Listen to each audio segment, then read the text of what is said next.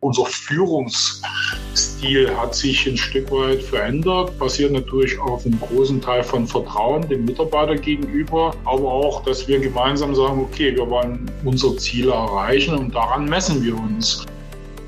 Netzwerke sind extrem wichtig. Es gibt kein Unternehmen, was für sich verbuchen kann, alles zu wissen. Transformationschampions, der Podcast des Projekts transform.er. In dieser Episode ist Jörg Recklis zu Gast, Standortleiter von Infineon Technologies in Regensburg. Mein Name ist Isabel Gabler von Cluster Mobility Logistics und ich wünsche Ihnen viel Spaß bei dieser Episode. Herzlich willkommen im Podcast Transformationschampions, Herr Recklis. Ich freue mich wirklich sehr, dass Sie bei uns heute zu Gast sind. Ähm, vorab könnten Sie bitte sich und auch das Unternehmen Infineon Technologies kurz vorstellen. Ja, sehr gern. Und äh, erstmal vielen Dank für die Einladung. Freut mich natürlich, hier sein zu dürfen und äh, mich, aber auch besonders meine Firma vielleicht hier ein bisschen äh, zu vertreten. Ja, zu meiner eigenen Person bin äh, aktuell 57 Jahre, verheiratet, zwei Kinder, die mittlerweile auch schon auf eigenen äh, Wegen im Leben unterwegs sind. Ja, bin innerhalb äh, von Infineon jetzt äh, knapp 29 Jahre, also 30, 29 Jahre. Klingt natürlich lange in einem Unternehmen, wird vielleicht auch heute bei Jüngeren gar nicht mehr so stattfinden, dass man so lange in einem Unternehmen ist. Aber ich habe natürlich auch viele Aufgaben im Unternehmen gemacht. So war es nie langweilig. Normalerweise im Turnus von drei bis vier Jahren immer was Neues gemacht. Habe von der Automatisierung begonnen, bis hin äh, eine große Fertigung hochgefahren und bin jetzt seit fünfeinhalb Jahren, sogar ein bisschen über fünfeinhalb Jahren hier Standortleiter hier in Regensburg bei Infineon. Ja, was ist Infineon? Infineon ist äh, im Bereich Halbleiter. Ein Unternehmen, was natürlich aus Deutschland heraus geführt wird. Unser Headquarter ist in München.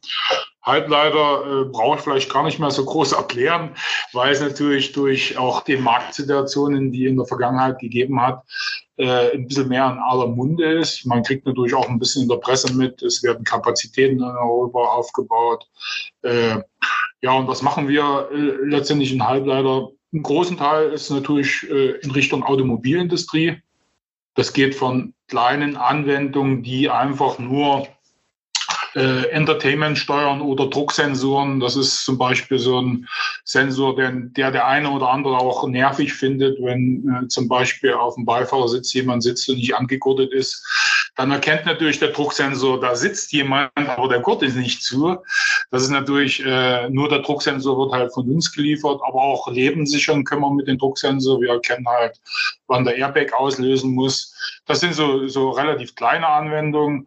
Äh, die größeren sind dann schon im, im, im, im Radarsystem. Wir haben den Abstandsradar, wo Sie halt äh, zum Vordermann Abstand halten können, aber auch äh, zum Einparken hilft natürlich die eine oder andere knifflige Parkliege dann doch ordentlich zu finden.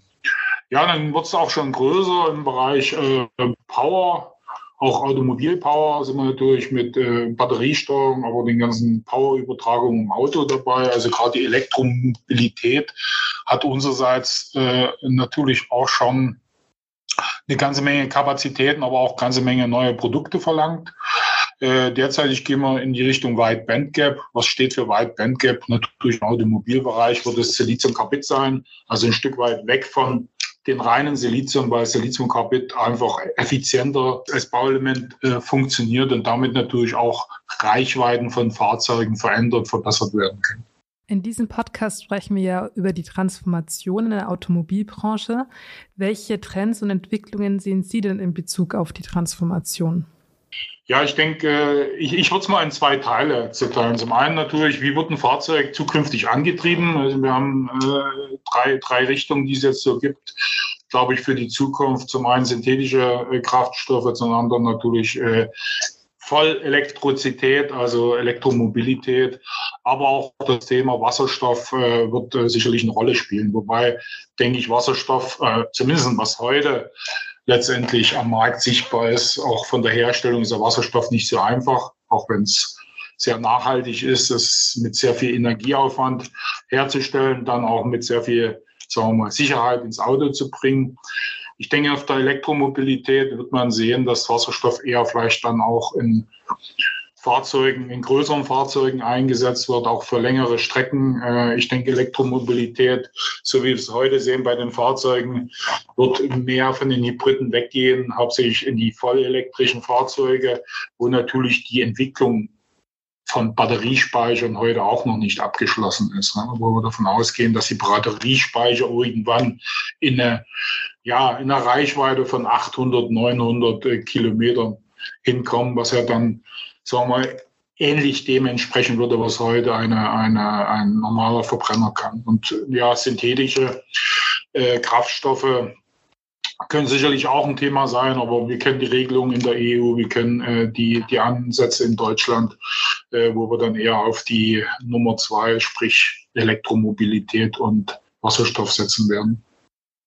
Gut, von unserer Seite ist natürlich, wir sind jetzt nicht diejenigen, die die Motoren herstellen. Wir sind eher ein Stück vorgelagert. Wir übertragen die Energie im Fahrzeug. Da geht es natürlich darum, zum einen die Energie so gut wie es geht verlustfrei zu übertragen. Man möchte natürlich die Kapazität der Batterie dann auch am Motor äh, übernehmen können äh, und nicht in Wärme und in, in, in, in sagen wir, Verlusten aufgehen lassen. Und zum Zweiten ist natürlich auch, wie, wie steuert man eine Batterie? Ja? Wie, wie erkennt man, dass Zellen okay sind? Wie erkennt man äh, die Ladezyklen? Wie überprüft man die Sicherheit der Batterie? Ist auch ein Thema. Die Drucksensoren sind für die Sicherheit der Batterie auch notwendig, um einfach zu erkennen, ja, in der Batterie äh, ist jetzt eine, eine chemische Reaktion, die einfach Druck erzeugt. Da muss ich jetzt eine Warnmeldung ausgeben. Die Transformation im Automobilbereich ist ein Stück weit auch wie die Digitalisierung. Also man muss halt auch die Bedienkonzepte sind anders für ein Fahrzeug. Der eine oder andere will heute ein Fahrzeug nicht mehr äh, wie ein Fahrzeug bedienen, sondern eigentlich wie ein Smartphone. Ja, und die zweite Sache, neben dem, wie ein Auto angetrieben wird, äh, kommt, denke ich, von dem Thema autonom Fahren. Und ich glaube, wenn man in Richtung autonomen Fahren mal kommt, und da meine ich wirklich den, den, die, die Autonomität, ich muss nicht mehr am Lenkrad sitzen, dann wird es natürlich auch meines Erachtens andere Konzepte geben, andere Konzepte, Fahrzeuge äh, zu beschaffen. Vielleicht hat man kein, gar kein eigenes Fahrzeug mehr, sondern äh, nimmt sich on demand, wie man heute halt bei gewissen Streaming-Diensten einfach den Film auswählt, äh, der einen für den Tag liegt, so könnte das dann auch mit dem Fahrzeug sein. Wenn ich natürlich Fahrzeuge schere, bedeutet das natürlich, das Fahrzeug fährt viel, viel häufiger. Ne? Es, muss viel mehr aushalten. Es muss viel mehr Zuverlässigkeit haben. Also es, es gibt da für mich halt zwei, zwei Richtungen in der Transformation, äh, die uns zukünftig entgegen, die wir zukünftig entgegensehen. Und wo genau liegen jetzt die Stärken von Infineon Technologies in diesen Zeiten der Transformation? Ja, ich denke, wir als Firma, wir sind natürlich eine sehr ingenieurlastige oder ingenieurlastige Firma. Äh, unsere Stärken sind definitiv auch das Systemverständnis, das Verständnis, was wir, sagen wir mal, von unserem Schaltungssystem, äh, von unseren Applikationen einbringen können. Äh, wir haben, glaube ich, auch große Stärken, mit unseren Kunden OEMs zusammenzuarbeiten. Wir arbeiten da mit OEMs, wir arbeiten aber auch mit sogenannten, wir nennen das Tier 1, äh, Tier 1 das sind halt so die, die, die Firmen wie zum Beispiel hier in Regensburg Continental oder Vitesco, wo wir halt in der Verbrennerseite, aber auch auf der Elektromobilitätsseite zusammenarbeiten und unsere Produkte gemeinsam eindesignen. Und es gibt zum Beispiel ein, ein ganz interessantes Projekt, was äh, auch äh, in der Automobilindustrie derzeit ein Thema ist. Wir stellen ja auch Mikrofone her, gerade für die Smartphones oder für ihre Kopfhörer, für ihr Mikrofon selber. Das sind winzige Siliziummikrofone, die sind aber sehr gut in der Lage, äh, Sprache aufzunehmen, weil sie halt eine sehr gute Qualität haben. Äh, ob man sowas dann nicht auch im Fahrzeug nicht nur als Mittel für die Sprachsteuerung oder für äh, Bluetooth-Telefonie einsetzt, sondern dass man auch äh, es einsetzt, um zum Beispiel äh, Unfälle rekonstruieren zu können. Ne? Meine, ein Geräusch äh, erzeugt halt auch ein bisschen Nachweis, was genau gewesen ist. Also das mal so als Beispiel. Ja, und ich denke auch wir als Infineon, denke ich, wir haben ein sehr gutes Systemverständnis und auch ein Verständnis von unserer, ich nenne es mal Social Responsibility, die halt wirklich letztendlich auch ein Stück weit Dekarbonisierung heißt. äh, und, und wissen dadurch auch, in welche Richtung wir in der Zusammenarbeit gehen können. Transformation ist ja eine Entwicklung und verläuft ja nicht immer geradlinig. Also man stößt ja sicherlich auf Hürden und Herausforderungen. Ähm, auf welche Herausforderungen sind Sie jetzt im Unternehmen gestoßen oder haben Sie vielleicht auch bei Ihren Kunden und Kundinnen beobachtet? Ja, die Herausforderungen sind natürlich vielfältig. Es geht halt los, äh, das Thema Digitalisierung in alle Ebenen auch einzubringen. Bei uns in der, im Unternehmen, wir machen zum Beispiel in Regensburg ein Programm, das läuft jetzt schon zwei Jahre und es wird sehr gut angenommen, wo wir mindestens einmal im Monat eine Session von einer Stunde machen. Das ist schon so eine Art Videopodcast, äh, allerdings äh, in Realtime. Also es ist halt letztendlich ein, ein Meeting, wo wir Leute über digitale Trends, digitale Möglichkeiten ein Stück weit aufschlagen. Das geht halt los von der ganzen Problematik der Cyber Security, wo, sagen wir mal, wir auch sehen, gerade in der aktuellen Situation, wo wir große Herausforderungen haben. Jedes Unternehmen hat mindestens am Tag äh, mehrfache Angriffe, die man halt mit ihren Systemen, mit den Systemen abwehren muss. Das heißt nicht nur, dass die Software-Systeme äh, gut ausgestattet sein müssen, sondern müssen auch ihre Netzwerksysteme immer gut up-to-date haben. Zum Zweiten äh, nutzen wir natürlich dieses Programm, nennt sich digitale Fitness. So haben wir es genannt, äh, um unseren Mitarbeitern halt äh, eine Chance zu geben, sich mit den ein oder anderen Themen auseinanderzusetzen. Und äh, wir, wir beschäftigen uns auch schon jetzt seit mehreren Jahren mit äh, Artificial Intelligence, also KI. Wie kann ich KI im produktiven Umfeld nutzen? Und da gibt es viele Möglichkeiten, äh, sagen wir mal Möglichkeiten, wo wir es heute zum Beispiel einsetzen, ist äh, letztendlich gerade in der Qualitätssicherung wo man, wir haben viele optische Kontrollen und die optischen Kontrollen sind halt teilweise mit sehr hohe Mikroskopauflösung oder mit Lasern gemacht, weil das bloße Auge in den Strukturen, wo wir fertigen, einfach nichts mehr erkennt. Und da kann man halt äh, eine recht gute Bildvergleiche machen und über die Bildvergleiche erkennen, das ist ein guter Chip, ist ein weniger guter Chip, das ist ein Chip, den ich nicht nutzen kann. So äh, kann man recht gut äh, sicherstellen, dass man auch nur das letztendlich den Kunden ausliefert, was 100% funktionsfähig ist.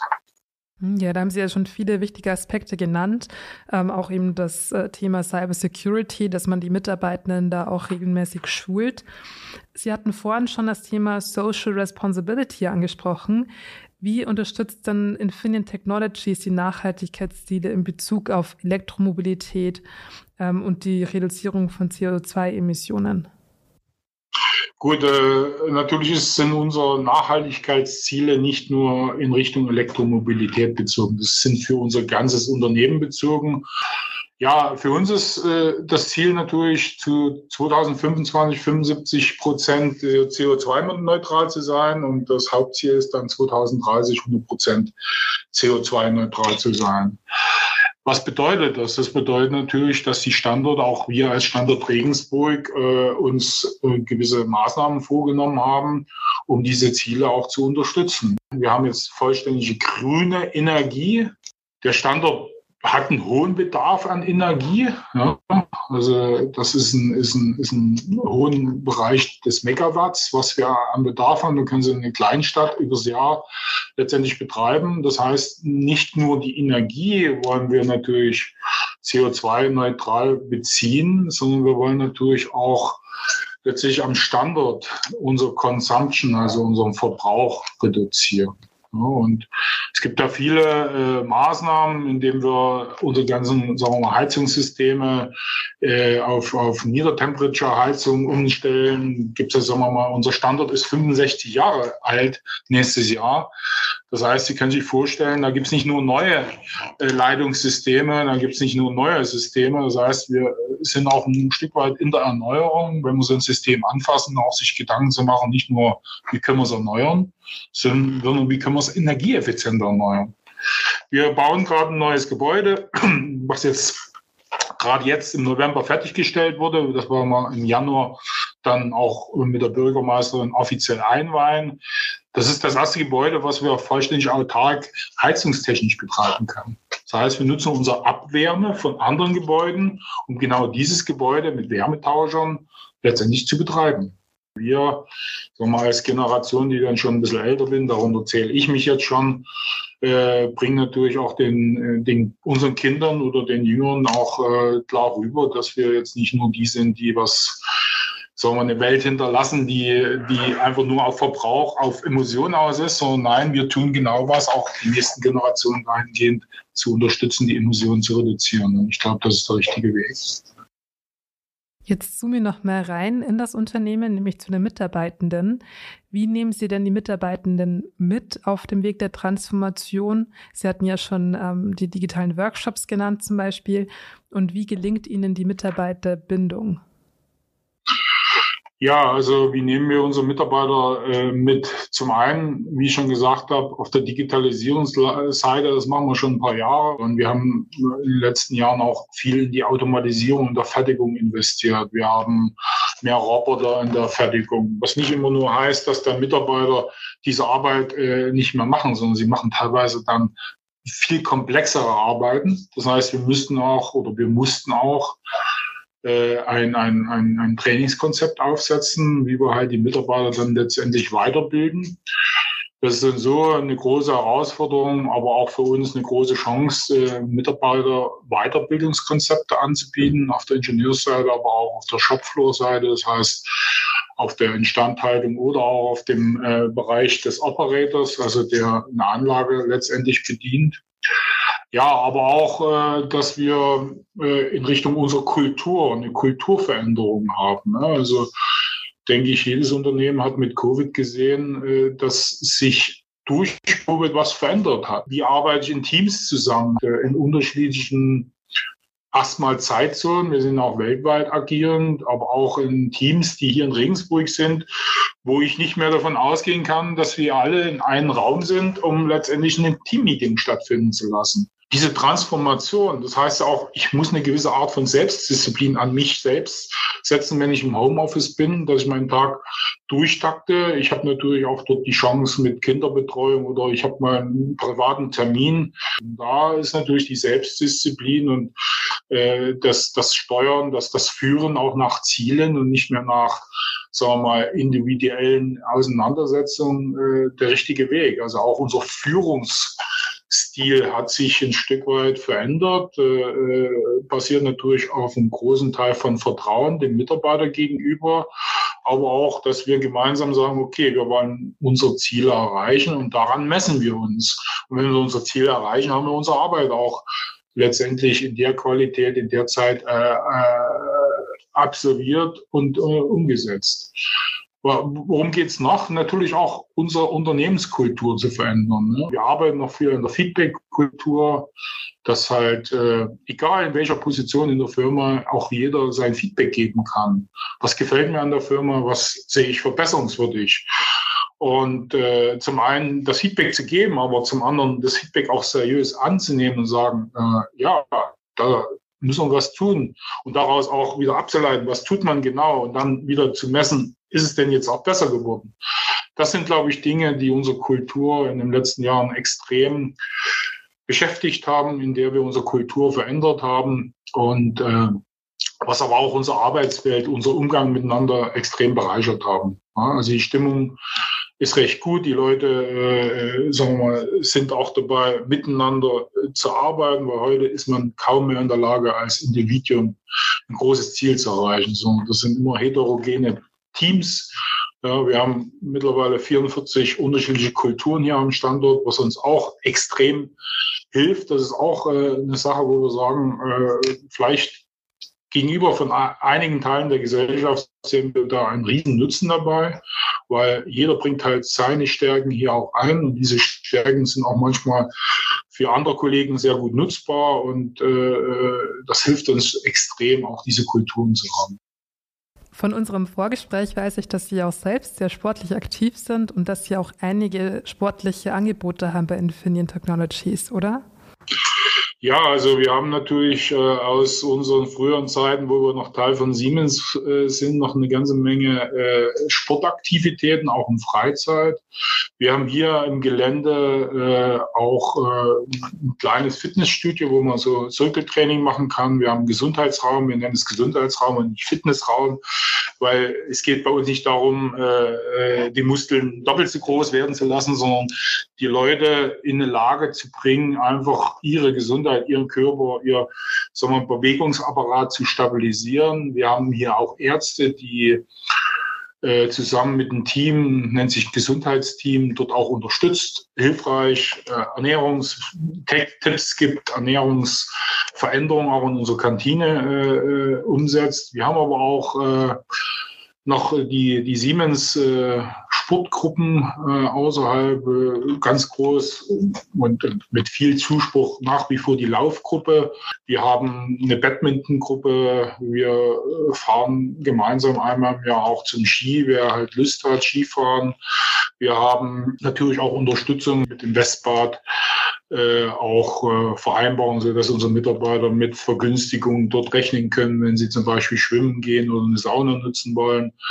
Und wir unterstützen natürlich auch äh, die sportlichen Aktivitäten in der Stadt. Und äh, das geht vom Jahren los, geht über die Eisbären bis hin zu den Mädels oben äh, bei den Bunker Ladies, die halt, sagen wir, auf äh, doch sehr hohem Niveau auch die Stadt äh, deutschlandweit vertreten. Und äh, dort geht es meines Erachtens nicht nur um äh, diese, diese Profisportarten zu unterstützen. Es geht, glaube ich, auch darum, und da partizipieren wir dann auch wieder, dass dort auch Nachwuchsentwicklung stattfinden. Und äh, was immer sehr gut ist, wenn Sie Mitarbeiter haben, die in irgendeinem wenn es ein normaler kleiner Verein ist, Heimatverein, Sportverein, irgendwo tätig war, dieser Mitarbeiter bringt so viel soziale Kompetenzen mit, die sie in der Firma immer gerne nutzen, weil er kann mit Teams umgehen, er kann vielleicht, wenn er im Sportverein war, auch schon mit Niederlagen umgehen, fällt nicht sofort um, wenn mal äh, was nicht äh, äh sofort funktioniert,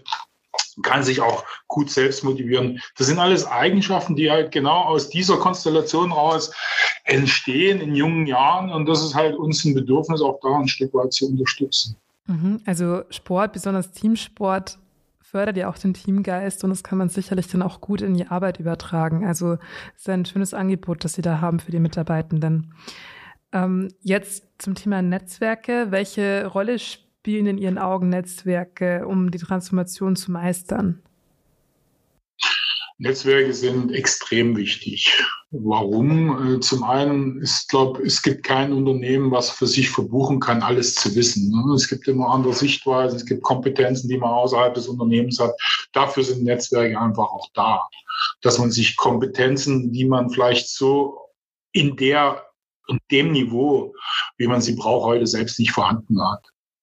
Äh, wir setzen sehr viel auf Netzwerke. Ne? Das sind halt Netzwerke, die wir, sagen wir, Infineon weltweit spannen, aber wir setzen auch viel auf lokale Netzwerke. Äh, es gibt viele Firmen, die hier in Regensburg ansässig sind. Wir tauschen uns natürlich aus auf dem wir, Bereich, wo wir uns austauschen können. Es gibt gemeinsame Aktivitäten in Bezug auf äh, Mitarbeiterrecruiting. Wir haben aber auch viele Netzwerke in Richtung äh, der ganzen Startup-Szene, die in Regensburg ja auch sehr gut vernetzt ist, gerade äh, draußen in der, in der Tech-Base.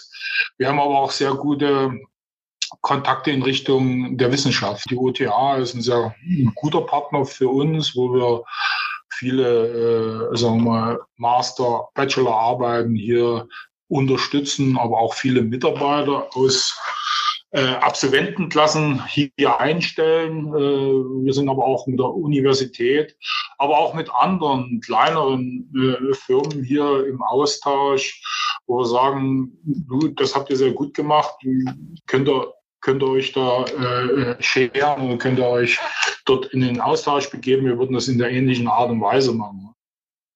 Wir haben jetzt schon über viele Aspekte geredet, die sehr wichtig sind für die Transformation, wie zum Beispiel die Netzwerke oder Schulungen im Bereich Digitalisierung.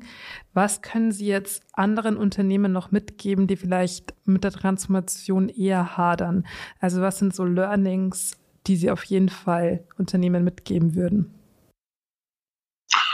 Ja, es obliegt mir natürlich nicht jetzt irgendwo ein Lehrmeister zu sein, den anderen zu sagen, macht so und so. Aber letztendlich geht es halt um, um, um drei, vier große Dinge, die man beachten muss. Zum einen äh, eine Transformation, eine Veränderung ist einfach auch ein Stück weit Unsicherheit, ein Stück Unsicherheit für die Mitarbeiter, wo geht's hin? Das heißt, schau drauf, dass du deine Mitarbeiter mitnimmst.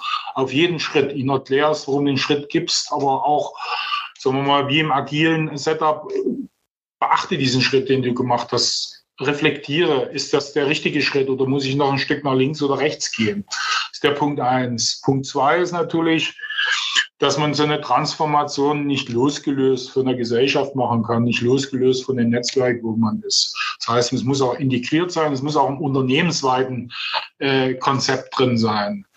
Äh, drittens ist natürlich für mich eine Transformation äh, hat Hürden. Ne? Also man, man steht vor teilweise für einen vielleicht unüberwindbare Hürden äh, und, und wie geht man damit um? Ja? Äh, hat man dann die Motivation, auch so eine Hürde mal zu übersteigen? Hat man dann eine Herangehensweise, wie können wir die umgehen, die Hürde?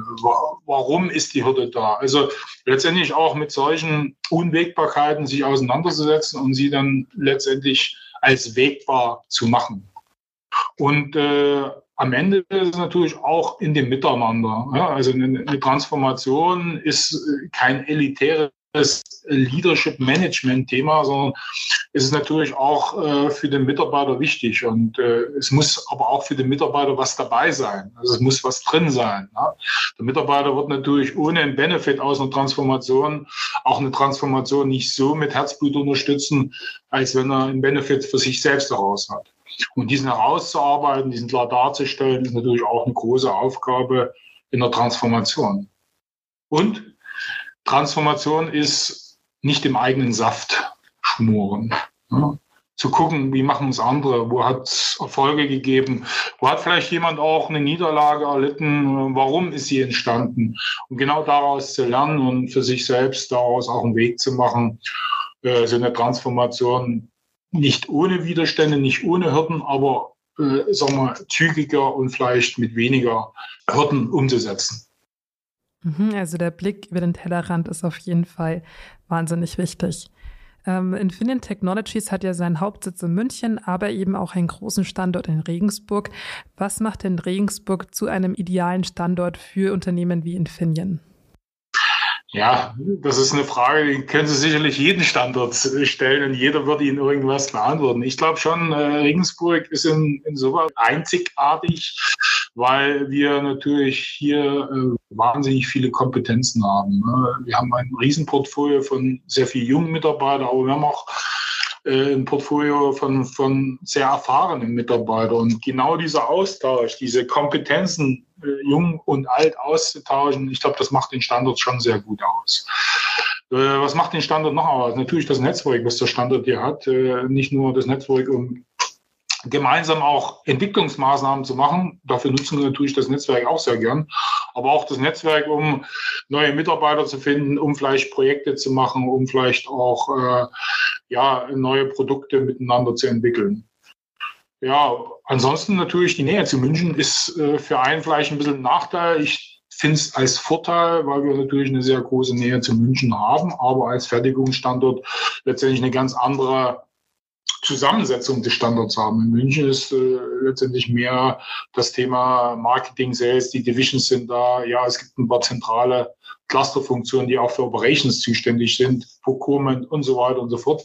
Aber wir haben halt letztendlich, äh, der Standort ist das, wo, wo, wo die, die Wertschöpfung auch stattfindet, ja, wo der Wafer, äh, wo die Chips dann drauf sind, gefertigt wird und dann zum Verkauf äh, ready ist. Also ich glaube auch, unsere Bereitschaft im internationalen Netzwerk innerhalb von Infineon unseren Teil beizutragen, aber auch unsere guten Sachen einfließen zu lassen, zeigt natürlich auch, dass wir als Standort dort äh, sehr anerkannt sind. Und äh, auch wenn wir nicht der größte Standort innerhalb von Infineon sind, sind wir doch ein Standort, der ein sehr breites Portfolio hat und äh, ja, äh, große Kompetenzen hat, sehr für Innovation bekannt ist, äh, die Innovation auch schnell umsetzt und äh, als Produkte dann auch markttauglich zur Verfügung stellt und der aber auch mit externen Partnern äh, sehr gut äh, sich auseinandersetzt. Und da ist es uninteressant, ist ein externer Partner, der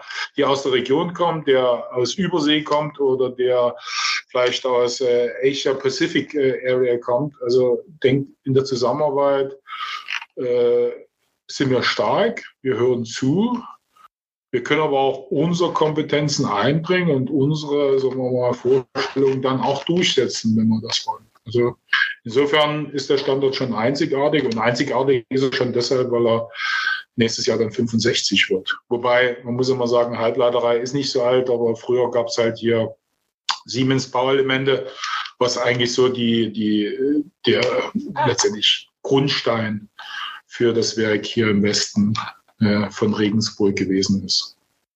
Herr Recklis, da sind wir schon fast am Ende der Podcast-Folge.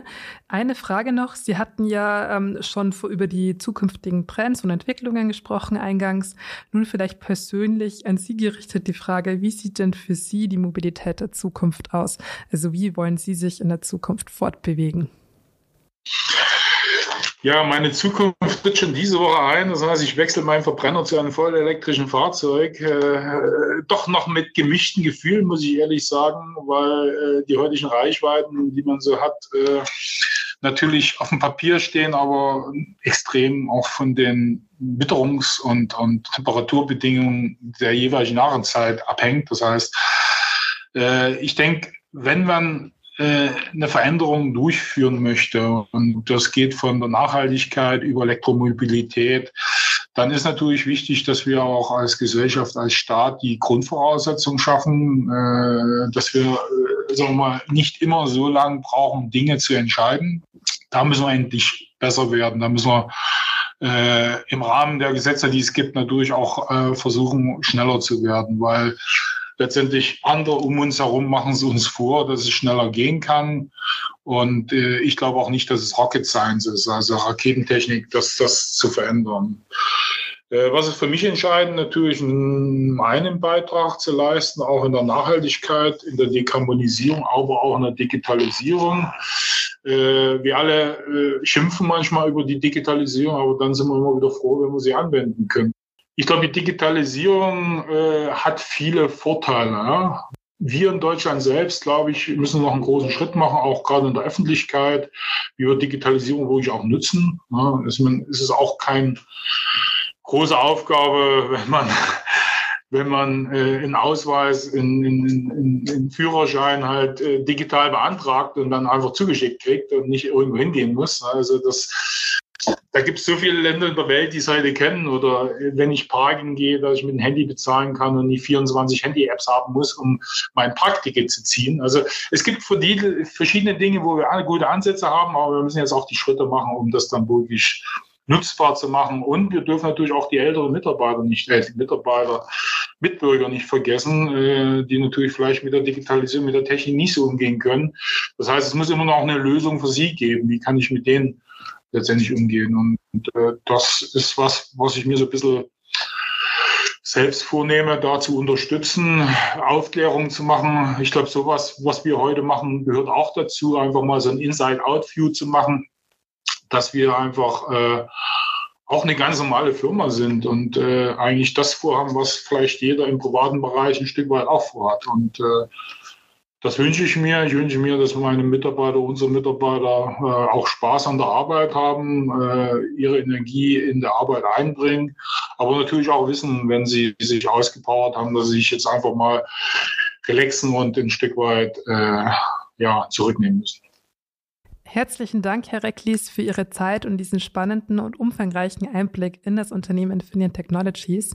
Und ich wünsche Ihnen auch viel Erfolg weiterhin in der Zukunft. Vielen Dank und hat mir sehr viel Spaß gemacht.